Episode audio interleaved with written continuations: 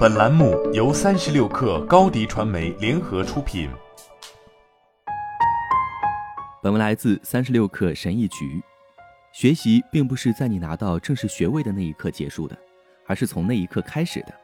正如阿尔伯特·爱因斯坦所说：“智慧不是学校教育的产物，而是我们终身努力获取的东西。”我发现，我学的越多，思维就越清晰，我挣的钱也越多。我对自己的生活也就越满足，这就是为什么我建立了一些日常学习习惯，来帮助我获得尽可能多的智慧。一、管理你在社交媒体上关注的内容。大多数人在社交媒体上关注的领域包含娱乐、八卦、阴谋论和标题党新闻文章，但这些都不是灵感和学习的源泉，而是分散注意力的根源。想想。如果当你打开各种社交媒体软件的时候，迎面而来的不是各种娱乐内容，而是各种知识，那么会怎么样呢？研究表明，平均每个人每天花在社交媒体上的时间大约是两小时二十五分钟。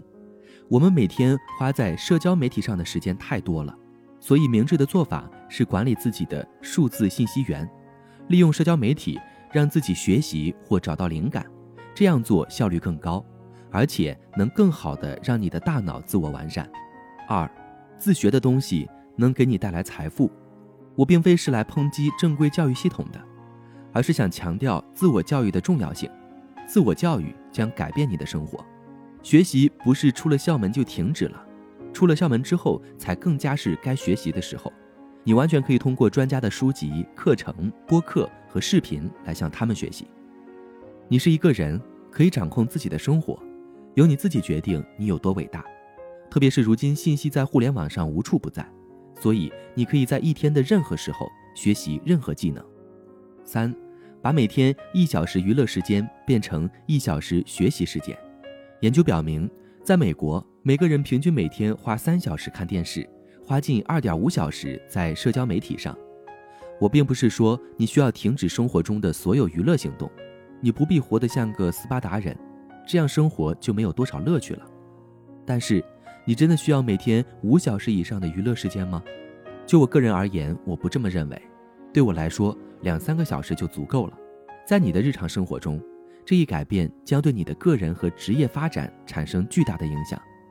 量化来看，每天一小时的阅读时间，相当于每年阅读四十五到五十五本书。四，保持开放的心态，向他人学习。我个人认为。每个人都可以成为我们的学习对象，无论是看门人还是非常成功的 CEO，无论是罪犯还是修道之人，我们都可以向每个人学习。然而，大多数人让他们的自我信仰和判断阻碍了开放思想和向他人学习的路径。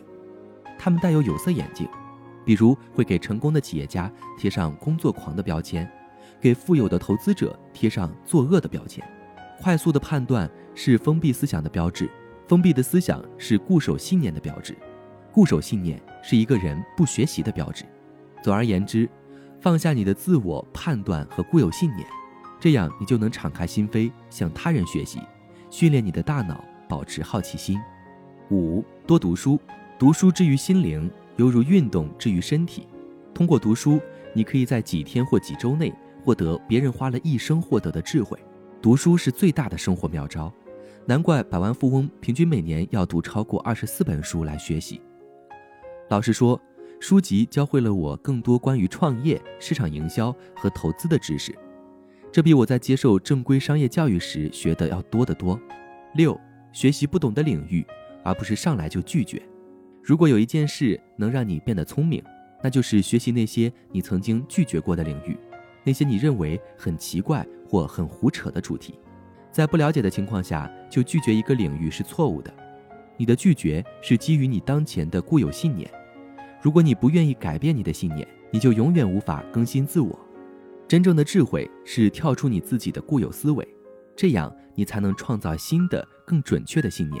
如果你所做的一切只是要停留在自己的舒适圈中，那么你只能做出增量的改进。但是，如果你学习的科目超出了你自己的舒适圈，那么你就会对世界的理解上取得巨大的飞跃。总而言之，不要在不了解的情况下就拒绝一件事，而要挑战自己的固有思维，这是智慧的终极形式。好了，本期节目就是这样，下期节目我们不见不散。热烈祝贺高迪传媒和 Top One 突破润滑油再度达成新媒体整合营销全案合作，共启汽车后市场数字营销新征程。